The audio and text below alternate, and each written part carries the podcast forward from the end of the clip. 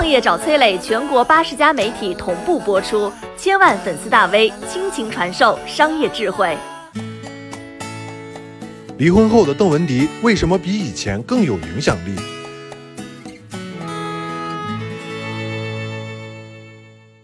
一九九九年，在纽约亚马逊河的豪华游艇上，三十一岁的邓文迪在万众瞩目之下，嫁给了六十九岁的新闻集团老板默多克。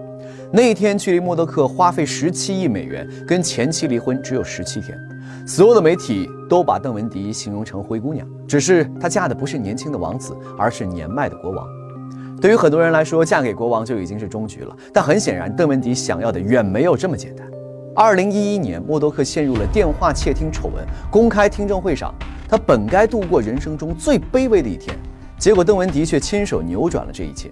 一名男子突然从听证席跳起，拿着满是剃须膏的餐盘，正要攻击默多克。就在千钧一发的时候，坐在丈夫身边的邓文迪迅速起身，挡在了默多克的身前，抬手就给了袭击者一个暴扣，像极了几十年前他在徐州学习排球时候的扣杀。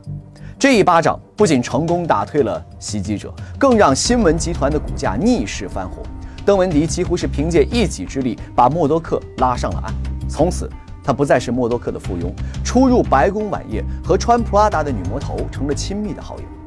二零一三年，邓文迪和默多克最终分道扬镳。众人以为他会分到一大笔财富，但是最后的结果，从走出法院时默多克和邓文迪的表情就可以看出来。还记得默多克为了和邓文迪结婚，分了十七亿美元给前妻吗？这件事儿甚至对新闻集团当年的运营都产生了影响。吃一堑长一智，默多克学乖了，在和邓文迪结婚之前，他设置了家族信托这道防火墙。邓文迪最后也只得到了一套纽约的豪宅和一套北京的四合院，总价值差不多两亿美金，而默多克依然笑着拥有一百三十九亿美元的家产。离婚之后的邓文迪虽然没有得到多少财富，但是他依然是各大时尚派对和顶尖企业家的座上宾，依然利用自己的影响力在各种社交场合左右逢源。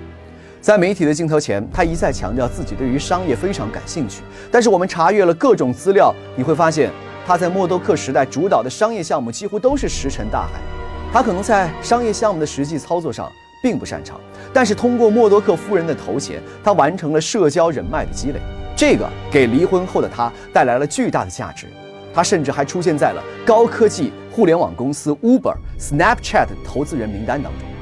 以联合创始人的身份参与了艺术品投资收藏网站 Artisty 的创业，通过自己的社交，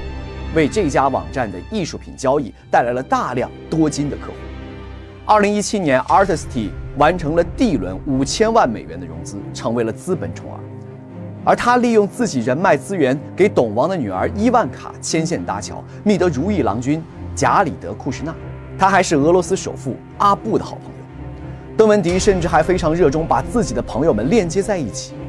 伊万卡就这样评价过邓文迪：他会把自己所拥有的一切资源给予朋友。相信我，这样的人很少见。每次和他聊天，我基本上都能认识四个可能成为朋友或者是达成商业合作的人。现在的邓文迪。就像是一个社交的中枢，全球的政商艺术时尚界到处都是他的朋友，他的人脉资源吸引着全球更多人向他聚集。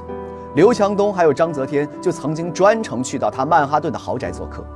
邓文迪也曾经说过，中国的 CEO 们常常来纽约，他们每次来都会跟我说：“文迪，我们一起吃个饭，聚一聚，把不同的人连接在一起，很多好事都有可能发生。”如果说离婚前的邓文迪更像是默多克的附庸，那么离婚后的邓文迪就是巨大的磁铁，吸引着各路政商资源和刚刚攀爬到这个世界金字塔塔顶的中国企业家。离婚前，他的名字是一种符号，是靠捷径改变命运和人生的符号；而离婚之后，他的名字成了一种新的符号，那就是人脉的价值。而此时的邓文迪才真正活成了自己，而不再是默多克的前妻。你好，我是松南，是崔磊的合伙人。包括抖音、快手、百度、阿里、腾讯等等这些互联网公司，都曾经邀请过我们去分享创业方面的课程。我们把主讲的内容整理成了一套音频的课程，里面包含了如何创业、如何做副业、优质项目的剖析等等，相信对你会有所帮助。下拉手机屏幕，在节目简介里添加我的个人微信。这套课程今天免费送给你，快去领取吧。